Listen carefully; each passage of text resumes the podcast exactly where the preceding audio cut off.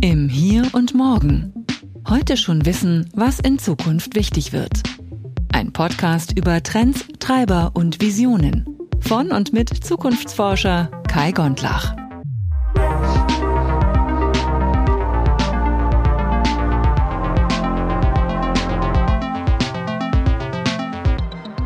Herzlich willkommen im Hier und Morgen.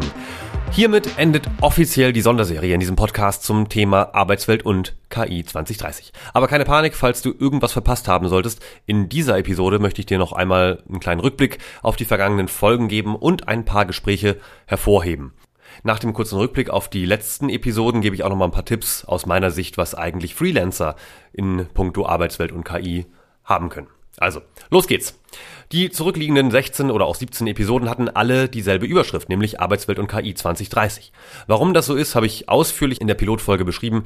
In Kürze, gemeinsam mit Inka Knappertsbusch, habe ich ein Band mit demselben Titel als Herausgeber veröffentlicht, für den wir 78 Expertinnen und Experten aus der wissenschaftlichen Forschung sowie auch wirtschaftlicher Praxis gewinnen konnten. Sie haben praktisch für Ihre Bereiche die bevorstehenden Herausforderungen geschildert und ganz praktische Lösungsansätze vorgestellt. Der Band erschien pünktlich an Heiligabend 2021 beim renommierten Springer Gabler Verlag. Das ist der größte Wissenschaftsverlag der Welt. Darin findest du insgesamt 41 Beiträge in sehr, sehr unterschiedlichen Branchen bzw. Themenbereichen. Und die haben wir in sieben Kapitel gegliedert. Das erste Kapitel heißt Gesellschaftliche und ethische Aspekte von KI in der Arbeitswelt. Dann rechtliche Aspekte von KI in der Arbeitswelt, KI in der wirtschaftlichen Arbeitswelt, KI in der industriellen Arbeitswelt, KI in der mobilen Arbeitswelt und Logistik. Dann kommt KI in der medizinischen und pharmazeutischen Arbeitswelt. Und last but not least KI in der Ausbildung. Für wen ist das überhaupt interessant? Primär ist das Thema natürlich was für Menschen, die sich im Unternehmen oder in einer Behörde erstmals mit dem Thema KI, also künstliche Intelligenz, befassen sollen und sich erstmal einen Überblick erarbeiten müssen, was schon geht und wie das überhaupt geht. Und vielleicht brauchen die ja auch noch Argumente, zum Beispiel für die Geschäftsleitung, warum das Thema so wichtig ist.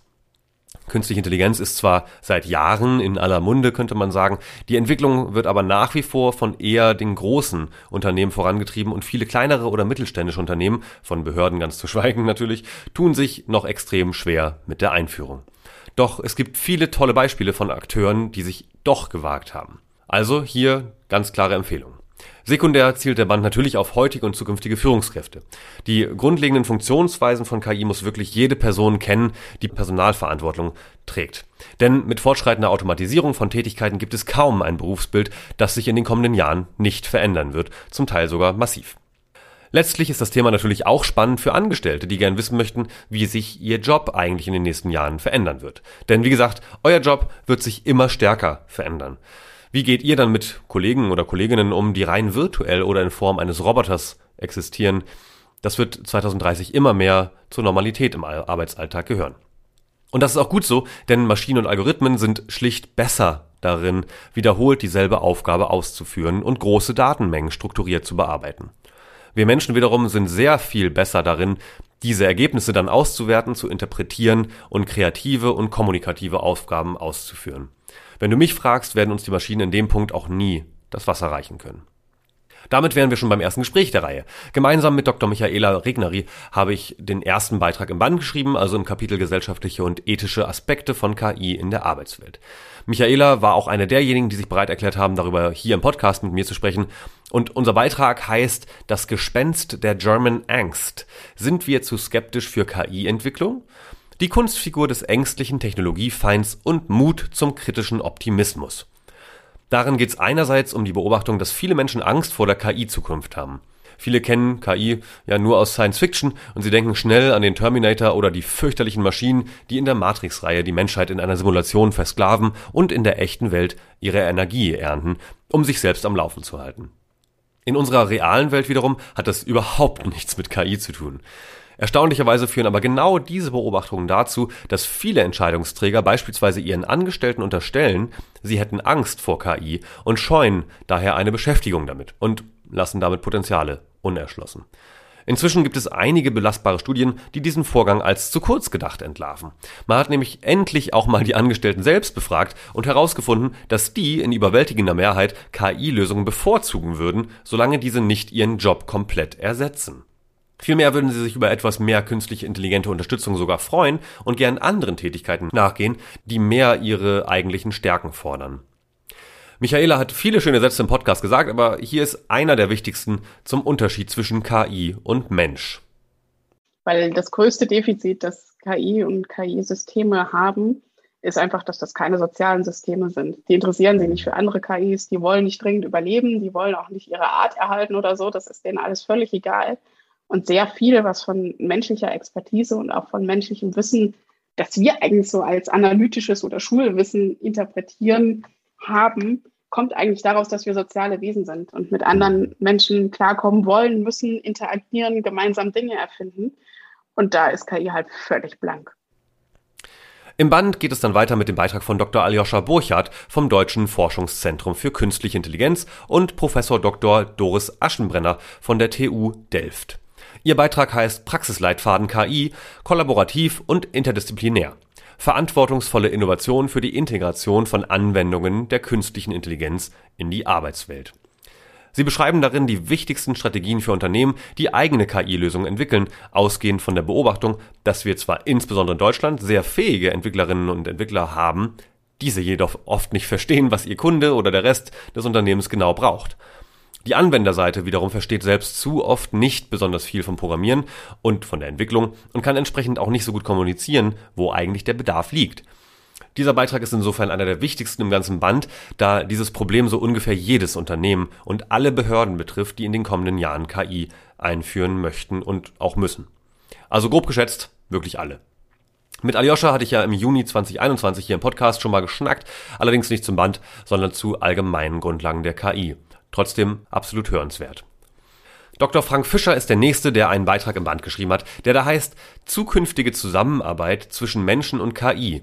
Ich strebe danach, dass du dich wohlfühlst, sagt mein KI-Kollege 2030. Hier geht es also ganz klar um die alltägliche Situation, die wir mit KI in Zukunft erleben werden. Ich verspreche nicht zu viel, wenn ich sage, dass dieses der Beitrag ist, der wohl am meisten eher technologieferne Menschen interessieren dürfte. Stell dir vor, deine Kollegin ist ein bisschen wie Alexa oder Siri, hat aber auch eigene Entscheidungsbefugnis, kann dir vielleicht sogar Aufträge geben oder Feedback. Wie fühlt sich das an? Wie kommuniziert ihr miteinander? Verdient die dann eigentlich auch Geld? Also lohnt sich auf jeden Fall. Frank und ich waren ja mal Kollegen und haben uns 2016 schon Gedanken gemacht, wie man einen einigermaßen intelligenten Bitcoin-Automaten bauen könnte. Daraus wurde leider nichts. Frank gehört aber zweifelsohne trotzdem zu den intelligentesten Menschen, die ich kenne und auch extrem bewundere. Und er hat als einer der ersten überhaupt Vorlesungen zum Thema Quantum Machine Learning gehalten. So viel dazu. Der nächste Beitrag im Band heißt KI, Innovation und Startups. Hightech-Startups als Treiber von KI Ökosystemen. Und der stammt von Dr. Annette Miller vom Hessischen Zentrum für Künstliche Intelligenz oder auch Hessian AI. Sie beschreibt darin die wichtigsten Rahmenbedingungen, damit Politik und Gesellschaft gute Bedingungen schaffen können für Startups. Denn in Deutschland existiert eins der besten Grundlagenforschungssysteme der Welt, doch die erfolgreichsten Startups der Welt entstehen überwiegend woanders. Die Umgebung und teilweise auch die Gründungskultur hierzulande ist leider immer noch wenig reizvoll für innovative Menschen, die die Welt verändern wollen. Und damit sich das ändert, sollten also in erster Linie politische Entscheidungsträger diesen wichtigen und wirklich tollen Beitrag von Dr. Miller lesen. Damit beim Einsatz künstlicher Intelligenz aber die Moral nicht auf der Strecke bleibt, verlangt Saskia Dörr im nächsten Beitrag eine Corporate Digital Responsibility von Unternehmen. Vielleicht kennst du Corporate Social Responsibility, die wurde hier im Podcast auch schon häufiger thematisiert. Die ähm, kümmert sich ja um soziale und ökologische Richtlinien für Unternehmen. Saskia Dörrs Beitrag wiederum heißt eben KI verlangt Corporate Digital Responsibility, CDR, den moralischen Kompass für Beschäftigte an KI-gestützten Arbeitsplätzen ausrichten. Besonders größere Unternehmen befassen sich bestimmt schon mit dem Thema, aber auch alle anderen Arbeitgeber ab einer gewissen Größe brauchen dringend eine Lösung für den Umgang ihrer Beschäftigten mit KI-Systemen. Damit wären wir auch schon beim sechsten und letzten Beitrag des ersten Kapitels. Der ist außerdem der aus meiner Sicht der inhaltlich anspruchsvollste, denn der Autor und die Autorin Ludwig W. und Magdalena Söteberg verknüpfen hier gleich zwei sehr komplexe Themen. Der Titel des Beitrags lautet KI-Ethik und Neuroethik fördern relationalen KI-Diskurs. Ein kombinierter Embodiment-Ansatz stärkt die sozial integrierte Regulation von KI-Technologie in der Arbeitswelt. Allein das ist schon mal ein hartes Brett, also spul gerne mal 15 Sekunden zurück. Ein absolutes Muss aber für alle, die sich ernsthaft mit Ethik befassen und sich fragen, ob wir in der Debatte um die Einführung von KI-Systemen dieselben Maßstäbe wie für zwischenmenschliches Handeln anlegen sollten oder nicht. Spoiler? Nein. Eben weil das Thema so schwer ist, habe ich beide Autorinnen einzeln hier im Podcast interviewt. Ludwig hat auch Zukunftsforschung studiert, ist aber eigentlich eher auf der neurowissenschaftlichen Schiene unterwegs und hier ein kleiner Auszug aus dem Gespräch mit ihm. Ja, das ist eben so ein bisschen die äh, Kernfrage auch unseres Artikels oder die Kernfrage, die wir als Anlass genommen haben für den Artikel. Ab wann sprechen wir denn von Intelligenz? Das ist eine philosophische Frage, die werden wir heute nicht äh, erschöpflich beantworten. das ist auch gar nicht das Ziel. Magdalena wiederum kommt eher aus der kreativen und vor allem kommunikationswissenschaftlichen Richtung und hier der Auszug aus dem Gespräch mit ihr. Gerade auch in der Krebsforschung gibt es da eben viele ja, richtungsweisende Beispiele, wo Dinge erkannt wurden, die ein Mensch niemals gesehen hätte, einfach dadurch, dass mhm.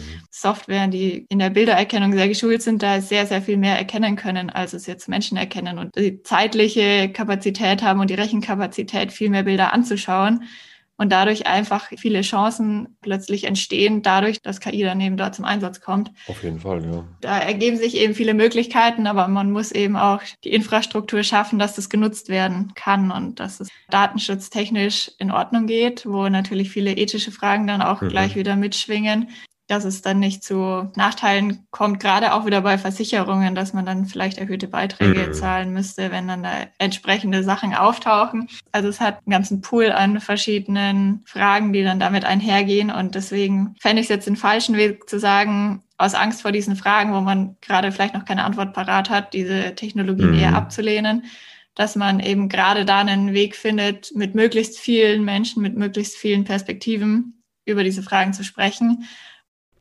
damit sind wir auch schon beim zweiten Kapitel. Dieses heißt ja rechtliche Aspekte von KI in der Arbeitswelt und betrifft somit sämtliche Unternehmen und Behörden. Ohne Witz, das sollte wirklich in jeder Organisation liegen, die Menschen beschäftigt. Warum? Weil man in einigen Fällen nicht einfach KI-Lösungen einsetzen kann, ohne nicht die rechtlichen Implikationen zu kennen. Viele Produkte stammen ja beispielsweise aus anderen Ländern wie den USA, wo einfach andere Regeln gelten. KI heißt ja immer auch, dass Daten erhoben werden und verarbeitet werden und diese Daten wiederum, die werden in jedem Rechtsraum anders behandelt und da sind wir gleich beim Stichwort Datenschutz. Aber fangen wir von vorne an. Der erste Beitrag stammt von Dr. Volker Hartmann, der ist Vice President of Legal and Governmental Affairs bei Way Technology und sein Beitrag heißt Digitale Produktbeobachtungspflichten für Smart Products. Chancen und Risiken einer digitalen Produktbeobachtung für IoT-Produkte. IoT steht natürlich für Internet of Things, kennst du ja, also alle möglichen smarten Produkte, die mit dem Internet verbunden sind.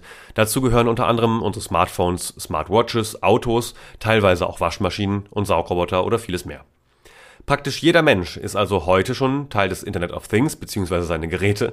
Laut Statista setzten 2021 in Deutschland 36 Prozent der Unternehmen auch IoT-Geräte ein.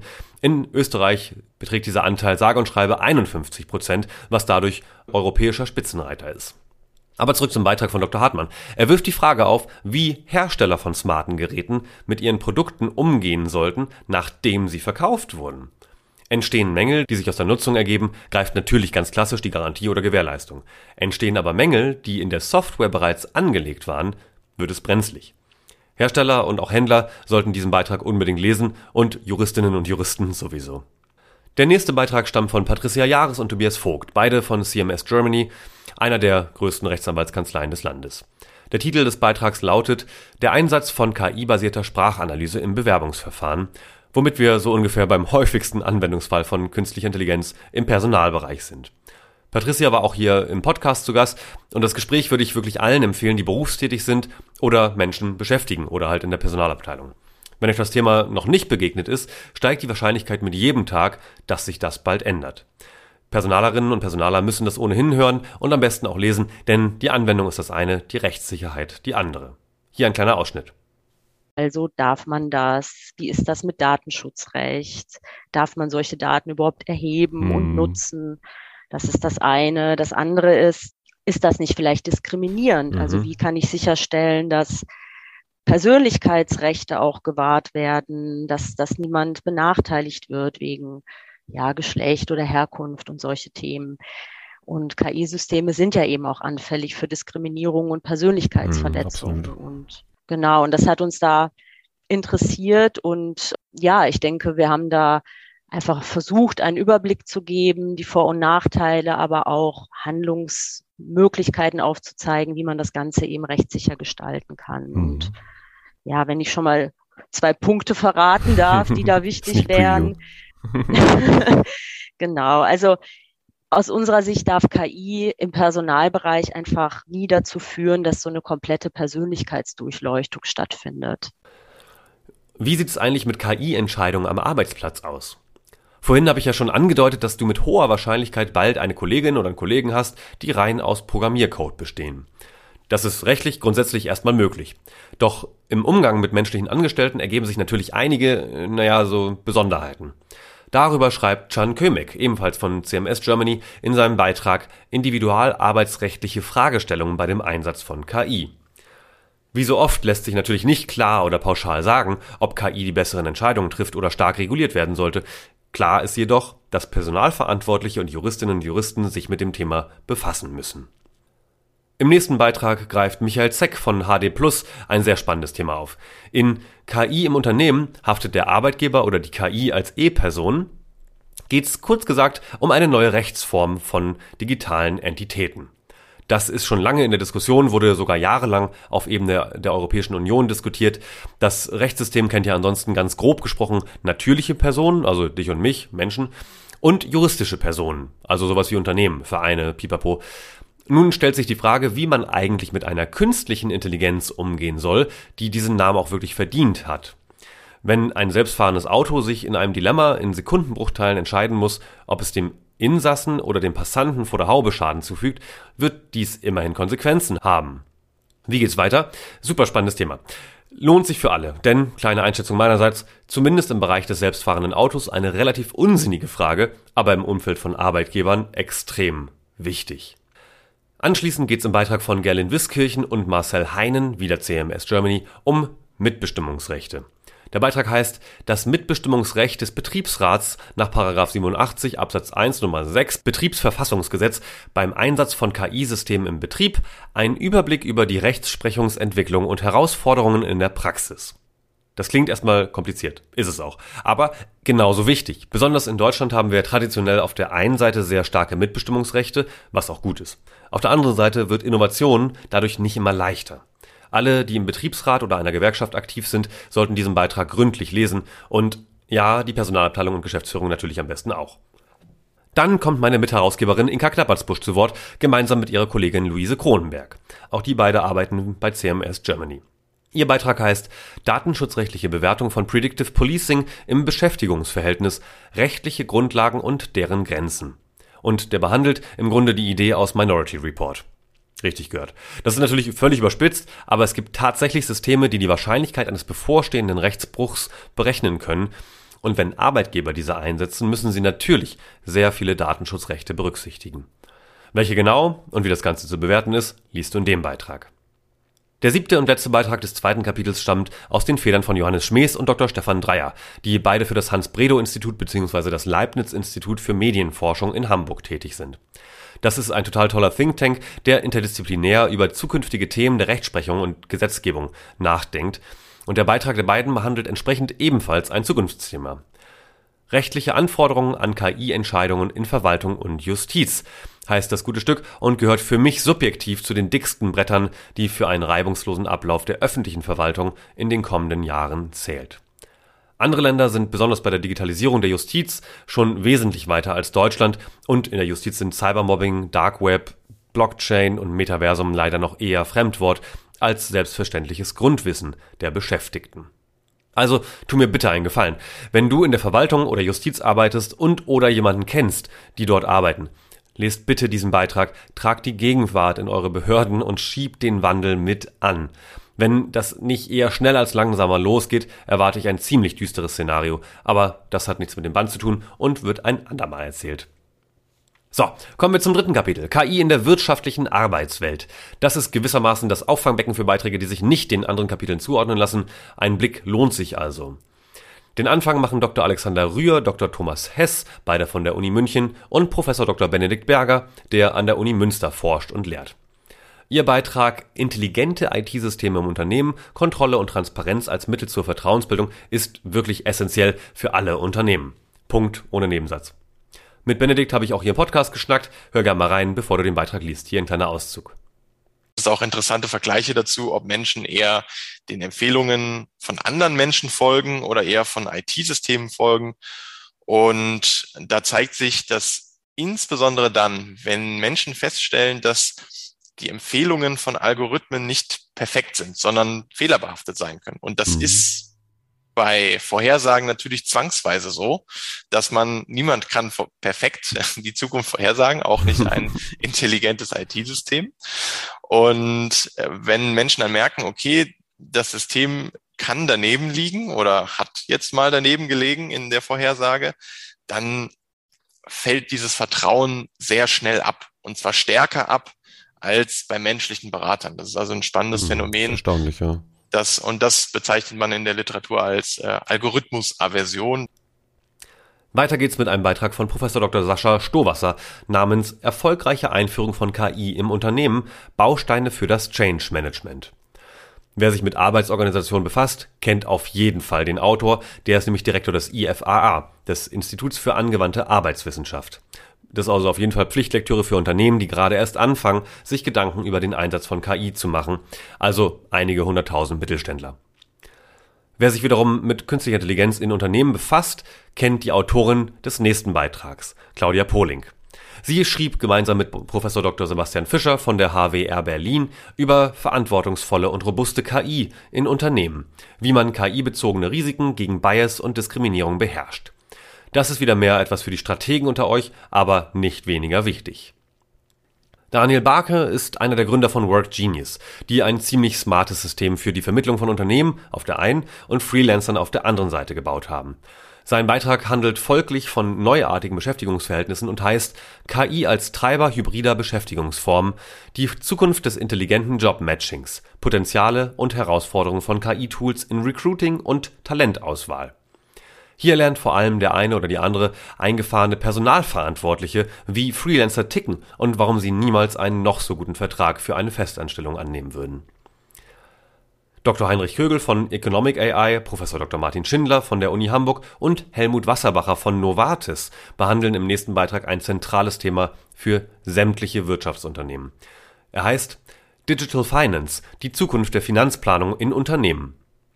Für mich total bewundernswert, ich hab's ja nicht so mit Zahlen, erkenne aber deren zentrale Bedeutung für den reibungslosen Ablauf eines Unternehmens an.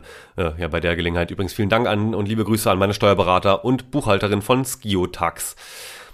Last but not least hat Daniel A. Schmidt im Wirtschaftskapitel den Beitrag KI in Banken, die Bank der Zukunft geschrieben. Sehr lesenswert für alle aus dem Bankensektor, der Finanzberatung und der Finanzdienstleistung. Schließlich geht es nicht immer nur um Bitcoin und andere Kryptowährungen, sondern vor allem auch um automatisierbare Bereiche der Arbeitsorganisation, Stichwort DAO. Damit sind wir auch schon im vierten Kapitel angelangt. KI in der industriellen Arbeitswelt. Den Anfang machen hier Professor Dr. Marco Huber, der unter anderem am Fraunhofer Institut für Produktionstechnik und Automatisierung, also kurz Fraunhofer IPA, und der Uni Stuttgart tätig ist. Dann noch Dr. Christian Jauch, ebenfalls vom Fraunhofer IPA, und Klaus Burmeister, ein Urgestein der deutschsprachigen Zukunftsforschung, der aktuell vor allem mit seinem Foresight Lab und der Initiative D2030 unterwegs ist. Ihr Beitrag heißt Potenziale von KI für die Produktion. Hemmnisse, Einsatzmöglichkeiten und ein szenariobasierter Ausblick auf 2030. Und der stellt wirklich fantastische Anwendungsszenarien in der Industrie vor. Darüber sprach ich übrigens auch mit Marco und Klaus hier im Podcast in der Episode 4, 6. Hier ein kleiner Ausschnitt. Eine wichtige Kernaussage ist die, dass wir in der nächsten Dekade erstmal Ende der nächsten Dekade 2030 wahrscheinlich erstmal so weit sind, dass die Digitalisierungstechniken so weit in den Unternehmen angekommen sind, dass eine Basis da ist für neue Produktionssysteme. Das mhm. finde ich nochmal sehr wichtig. Wow. Also wir müssen erstmal gucken, äh, wir sind dabei, die Voraussetzungen zu schaffen für eine digitalisierte Produktion. KI aus meiner Sicht stützt momentan diese Automatisierungsbestrebung. KI, und das muss man auch sagen, hat natürlich wesentlich mehr Potenzial. Marco hat es ja schon gesagt, also wenn diese Lernfähigkeit von KI zum Tragen kommt, dann, und das ist sozusagen auch eine der größten Herausforderungen, müssen wir auch das Produktionssystem neu denken. Weiter geht es dann mit Lars Michael Bollweg, der den Beitrag Die Graswurzelbewegung der KI, Data Governance und Servitization als Treiber der Digitalisierung von physischen Infrastrukturen in der Energiewirtschaft schrieb. Das klingt vielleicht etwas sperrig auf den ersten Blick oder vielmehr auf den ersten Hörer. Lars kommt selbst aus der Energiewirtschaft und arbeitet bei der Westnetz GmbH. Der sorgt also quasi dafür, dass der Strom von den Erzeugern in die Haushalte kommt und in die Unternehmen. Also das Ganze natürlich zunehmend gestützt durch KI-Verfahren. Davon hat er auch hier im Podcast berichtet, also für einen Vorgeschmack auf den Beitrag empfehle ich das Gespräch mit ihm. Hier ein kleiner Ausschnitt. Der Big Bang, ja, das Schnellboot von der Seite, hat ganz wenigen wirklich großen Erfolg gebracht. Ganz mhm. oft ist es konsequente, nachhaltige Veränderung auf ganz vielen Ebenen. Arbeitskultur, ja, auch digitale Fähigkeiten gehören dazu und dann konsequente Prozessarbeit, ja, Ausrichtung am Output, am mhm. wirklichen Ergebnis. Was möchte ich erreichen?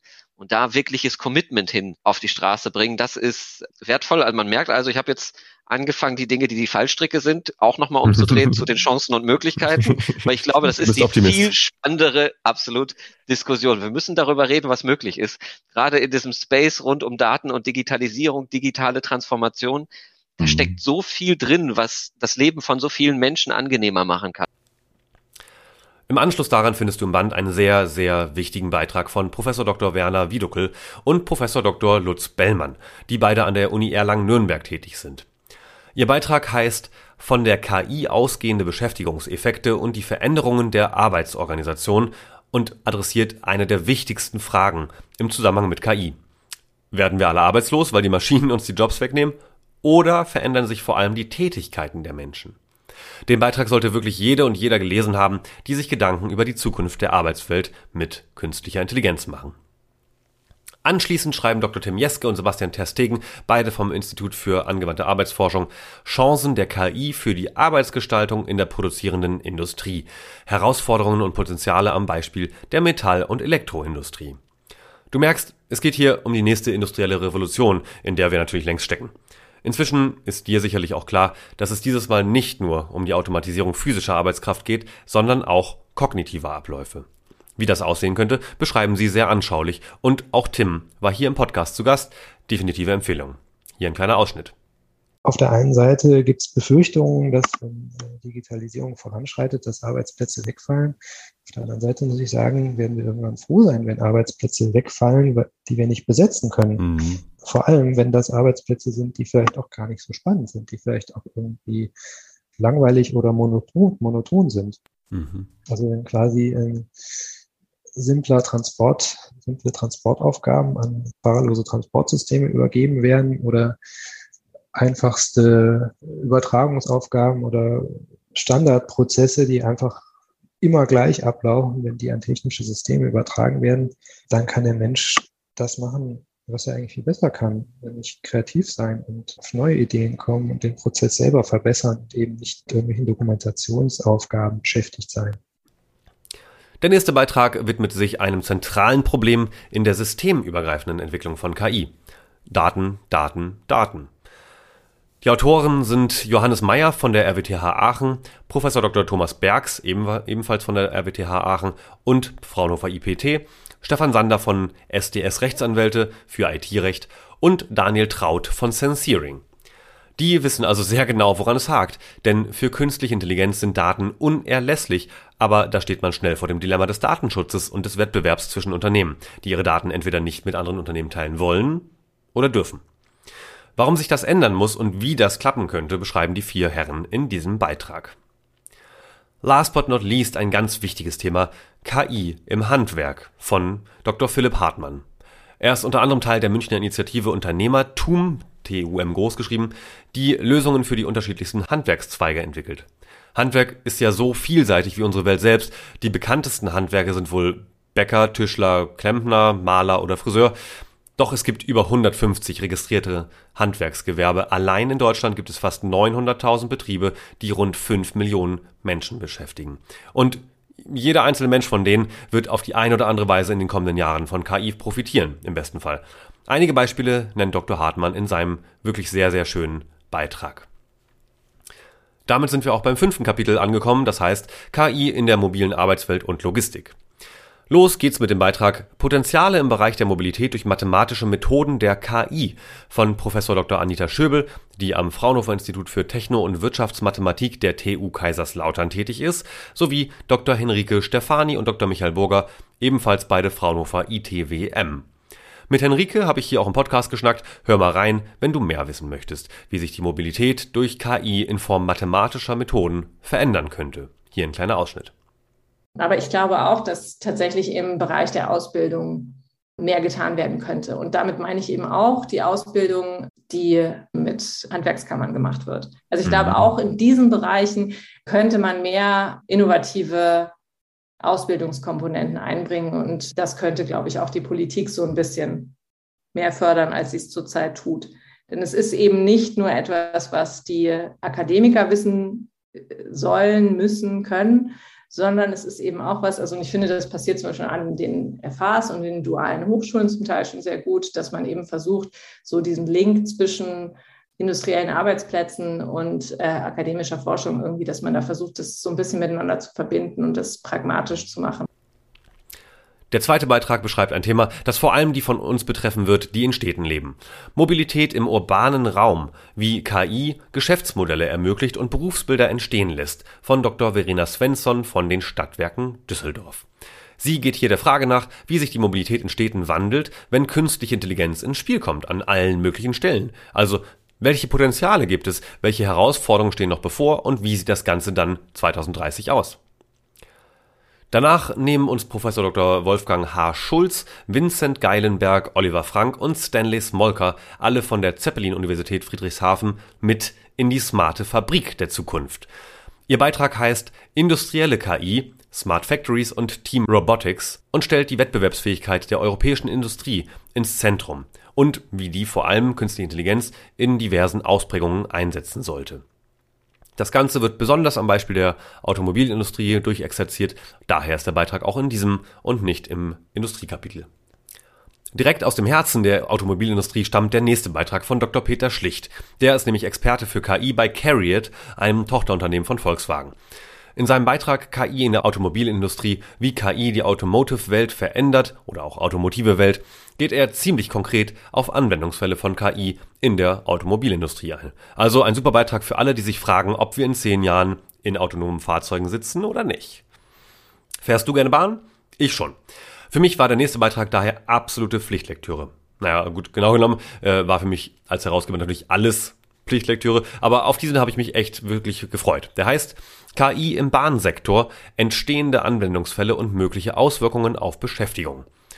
Geschrieben haben ihn Konrad Scheuermann von der Deutschen Bahn, Ingo Kutsch von White Octopus, der aber vorher auch lange bei der Bahn war und den ich auch von daher kenne, und schließlich schrieb auch Professor Dr. Sabina Jeschke mit, über die ich mich besonders gefreut habe, denn sie war bis vor kurzem auch Vorstandsmitglied der Deutschen Bahn und hat inzwischen zu Deloitte gewechselt.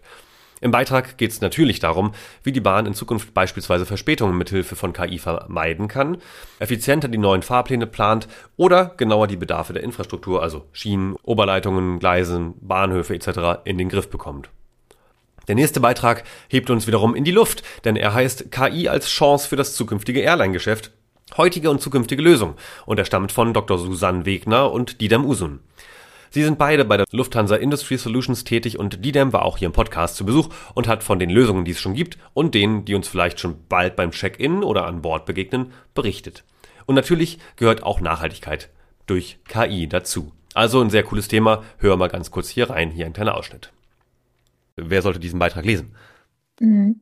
Also ich glaube, alle, die Interesse an Technologie selber und KI haben, und insbesondere natürlich auch vom fliegenden Geschäft, jetzt mal um über unseren Beitrag mhm. zu sprechen. Aber ich glaube, den gesamten Band, also das gesamte Buch eigentlich auch so, alle, die Interesse an der Zukunft haben. Weil ich glaube, Technologie wird nicht mal wegzudenken sein. Und ähm, wenn es uns interessiert, wie sieht denn die Welt in zehn Jahren aus, kommt man um Technologie, glaube ich, nicht rum.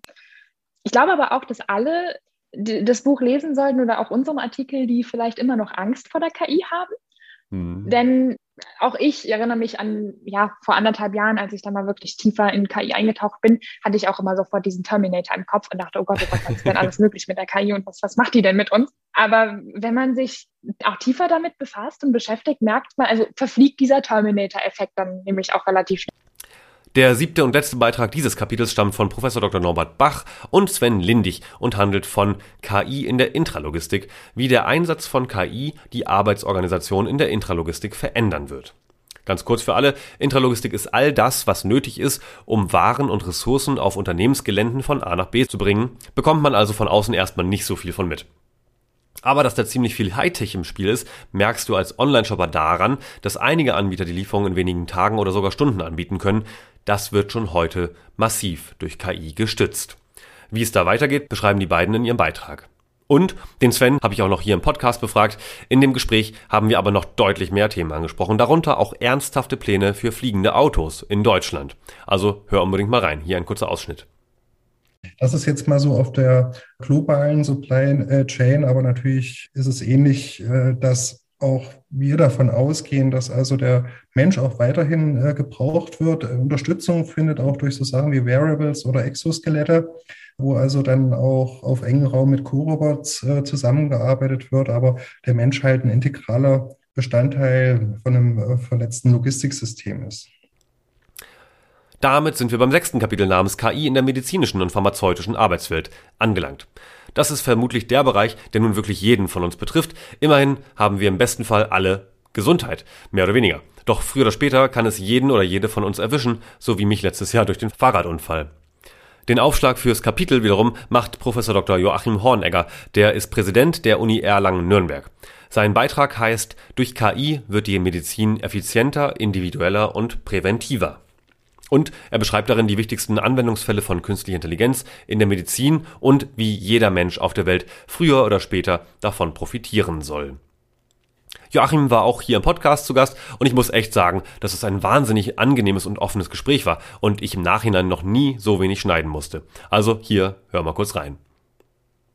Es geht nicht nur darum, äh, wenn Symptome auftreten, die äh, Krankheit zu heilen, sondern im Vorfeld gewisse Dinge einfach zu vermeiden, Krankheit, die Entwicklung von Krankheiten zu vermeiden durch eine ordentliche Prävention. Und hier können Verfahren der künstlichen Intelligenz, umfangreiche Sensortechnologie und auch die Rechnertechnologie, die wir heute zur Verfügung haben, zu großen, großen Vorteilen führen. Inhaltlich recht nah daran, aber mit einer anderen Perspektive knüpft der nächste Beitrag an. KI im klinischen Behandlungspfad, Potenziale und Herausforderungen für Gesundheitsdienstleister, Chancen für Patienten. Den haben Dr. Thomas Hummel und Monika Rimmle von Siemens Healthineers geschrieben, also eher von der Unternehmensseite aus. Die stellen ja unter anderem Geräte her, die in der Klinik oder in Fachpraxen stehen. Sowas wie Röntgen, CT, MRT. Und auch Thomas war im Hier und Morgen zu Gast, also hör gern mal rein. Die Aufnahmequalität war leider nicht besonders gut, das bitte ich zu entschuldigen. Ab der nächsten Staffel kommt das nicht mehr vor, versprochen. Also hier der Ausschnitt. Das erste ist, glaube ich, äh, die Frage, wo jetzt eigentlich die Gesundheitsversorgung stattfindet. Das wird sich verschieben. Heute ist es immer noch so, dass wir den Patienten zur Pflege bringen, zum Krankenhaus, zum Pflegeheim. Und in Zukunft, glaube ich, wird es mehr so sein, dass wir die Pflege zum Patienten mhm. bringen. Also der Ort dreht sich da komplett um. Es gibt ja heute schon viele Möglichkeiten, Patienten, also speziell chronisch kranke Patienten, zu Hause zu betreuen. Und ich glaube auch, dass Menschen, die heute relativ schon in Pflegeheim kommen, durchaus länger zu Hause in einem selbstbestimmten Leben leben mhm. können, was für die, glaube ich, auch weitaus besser ist, weil ein selbstbestimmtes Leben natürlich irgendwo auch eine gewisse Lust am Weiterleben lässt, anstatt also irgendwo in einem Pflegeheim zu warten, dass äh, das unabhängige Ende mhm. kommt. Also von daher glaube ich, dass das auf jeden Fall eine ganz große Veränderung sein wird, wie das passieren wird. Weiter geht's mit einem Beitrag von Dr. Thorsten Gressling von Bayer. Er heißt um Medizin zu machen, die nie ein Mensch zuvor gesehen hat. Der Weg von einzelnen Szenarien in eine umfassende Nutzung von KI. Klingt abgefahren, ist es auch. Stell dir vor, irgendwann in der Zukunft braucht es keine Apotheken mehr, weil automatisch erkannt wurde, was genau dir fehlt und welches Mittel das Problem löst. Vielleicht sogar bevor es überhaupt zu Symptomen kommt. Crazy? Lies den Beitrag. Etwas breiter wird es dann wieder im Beitrag von Dr. Stefan Knupfer, Vorstand der AOK Plus, und Dr. Stefan Weigert, der zu dem Zeitpunkt auch noch bei der AOK Plus war, jetzt aber in die Roboterbranche gewechselt ist. Ihr Beitrag KI im Gesundheitsmarkt, Möglichkeiten und Hürden im kundenzentrierten Gesundheitsmarkt umreißt alle wichtigen Veränderungen für Versicherte von Krankenkassen in den kommenden Jahren. Wenn du mehr wissen willst, hör gern erst ins Gespräch mit Stefan und Stefan rein und hier ist der Ausschnitt. Also die erste Frage, die wir, die wir schon haben im Gesundheitswesen, wer übernimmt denn künftig welche Rolle und wie wollen wir zusammenarbeiten? Ja, und äh, das meinte ich vorhin mit den Sektoren. Ich glaube, solange die Frage nicht geklärt ist, die ja auch am Ende, glaube ich, ein, ein Stück weit mit Vertrauen zu tun hat, wird es schwierig. Was ich allerdings wiederum positiv erlebe, dass wenn man äh, ohne jetzt die üblichen Vorurteile auf die andere Seite in Anführungszeichen zugeht, also auf, wenn man die vermeintlichen Konkurrenten im Gesundheitswesen äh, als Partner begreift, dann ist man dann schon relativ nah dran und bekommt sowas hin wie ein gemeinsames Commitment. Ich mache es mal an einem, an einem einfachen Beispiel fest. Wir treten an, weil wir sagen, wir möchten unseren Versicherten, unseren Kunden ein guter Gesundheitslotse sein. Das bedeutet, eine gute Orientierung geben, wie ich gesund bleibe oder wie ich gesund werde, wenn ich denn krank bin. Schließlich schrieb Dr. Eckhard Hempel einen Beitrag im Medizin-Pharma-Kapitel, der da heißt Datenbasierte Innovation im Gesundheitssektor und strategische Vorbereitung namhafter global agierender IT-Firmen. Hier geht es also um die Unternehmen, besonders aus dem Silicon Valley und anderswo aus den USA, die die globale Entwicklung aktuell vorantreiben. Vielleicht kennst du ja die Projekte von Apple, Google bzw. Alphabet und Microsoft und den anderen, aber ein genauer Blick auf deren Erfolgsstrategie lohnt sich. Definitive Empfehlung. Und damit kommen wir zum letzten Kapitel. KI in der Ausbildung und Bildung. Aus meiner Sicht ja eins der wichtigsten Kapitel, aber weil es eben so übergreifend ist, haben wir es als Klammer ans Ende gestellt. Vier Beiträge findest du in diesem Kapitel. Den Anfang machen Sebastian Terstigen, den wir schon aus dem Industriekapitel kennen, Bruno Schmalen von der Offensive Mittelstand, Dr. Andreas Hinz vom RKW Rationalisierungs-Innovationszentrum der deutschen Wirtschaft und Dr. Maike Prezelius von der Gesellschaft für Innovation, Beratung und Service, kurz G-IBS. Sie beschreiben die Notwendigkeit einer KI-Zusatzqualifizierung mit dem Untertitel Produktive und menschengerechte Arbeitsgestaltung mit KI in kleinen und mittleren Unternehmen. Denn wenn eins klar ist, dann, dass jeder Entscheidungsträger zumindest die Grundmechanismen von KI verstehen muss, und zwar schnell. Also, wenn du dich da jetzt angesprochen fühlst, kontaktiere am besten direkt die Autorinnen und Autoren. Mit Bruno habe ich ja auch hier im Podcast geschnackt. Hier ein kleiner Auszug aus dem Gespräch. Wenn das Thema KI am deutschen Mittelstand vorbeigeht, werden die Konzerne übernehmen. Das passiert ja zum großen Teil heute schon. Äh, also wenn ich an den Handel denke etwa. Und äh, das Absolut, macht das ja. Thema KI für den Mittelstand so wichtig. Weil wenn der Prozess nicht gelingt, äh, wenn es nicht gelingt, den Mittelstand Nein, das ist falsch formuliert. Ich formuliere neu. Wenn es nicht gelingt, die Mitarbeiterinnen und Mitarbeiter des Mittelstands an das Thema heranzuführen, Führungskräfte zu qualifizieren, Mitarbeiterinnen und Mitarbeiter tatsächlich auch zu führen an das Thema, dann wird es äh, eng für den deutschen Mittelstand, weil er dann nicht mehr kostengünstig arbeitet. Der nächste Autor ist ein guter Podcast-Bekannter aus Im Hier und Morgen, Dr. André Renz von der UDK Berlin. Er erforscht Educational Technology, also Bildungstechnologien, und schrieb einen Beitrag namens KI in der Bildung, Educational Technology und KI. Heraus- und Anforderungen an die Bildungstechnologien der Zukunft. Sehr, sehr wichtiges Thema, besonders in Zeiten, in denen endlich mal etwas mehr Bewegung in die Digitalisierung der Schulen kommt. Wollen wir den Druck noch erhöhen? Ja? Na, dann liest den Beitrag und schick ihn den Schulleitungen im Umland. Das bringt uns in die Weiterbildung der Zukunft, denn man lernt ja nie aus. Der nächste Beitrag von Professor Dr. Clemens Jäger und Professor Dr. Stefan Teves, beide von der FOM Hochschule, heißt KI in der Weiterbildung der Zukunft. Sie adressieren darin drei große Lücken in der Weiterbildung, genauer Motivation, Kompetenz und Übertragung. KI kann den Bildungsanbietern an vielen Stellen helfen, ihre Angebote zu verbessern und damit auch für die Lernenden mehr Erfolg zu bringen. Tolles Thema und immer wichtiger. Den Abschluss des Bands machen dann Dr. Berit Blanc, Rolf Feichtenbeiner, Susanne Beuth und Professor Dr. Nils Pinkwart, die alle am Educational Technology Lab des Deutschen Forschungszentrums für Künstliche Intelligenz arbeiten und forschen. Ihr Thema heißt KI in der beruflichen Rehabilitation, intelligente Assistenz für Menschen mit Behinderung.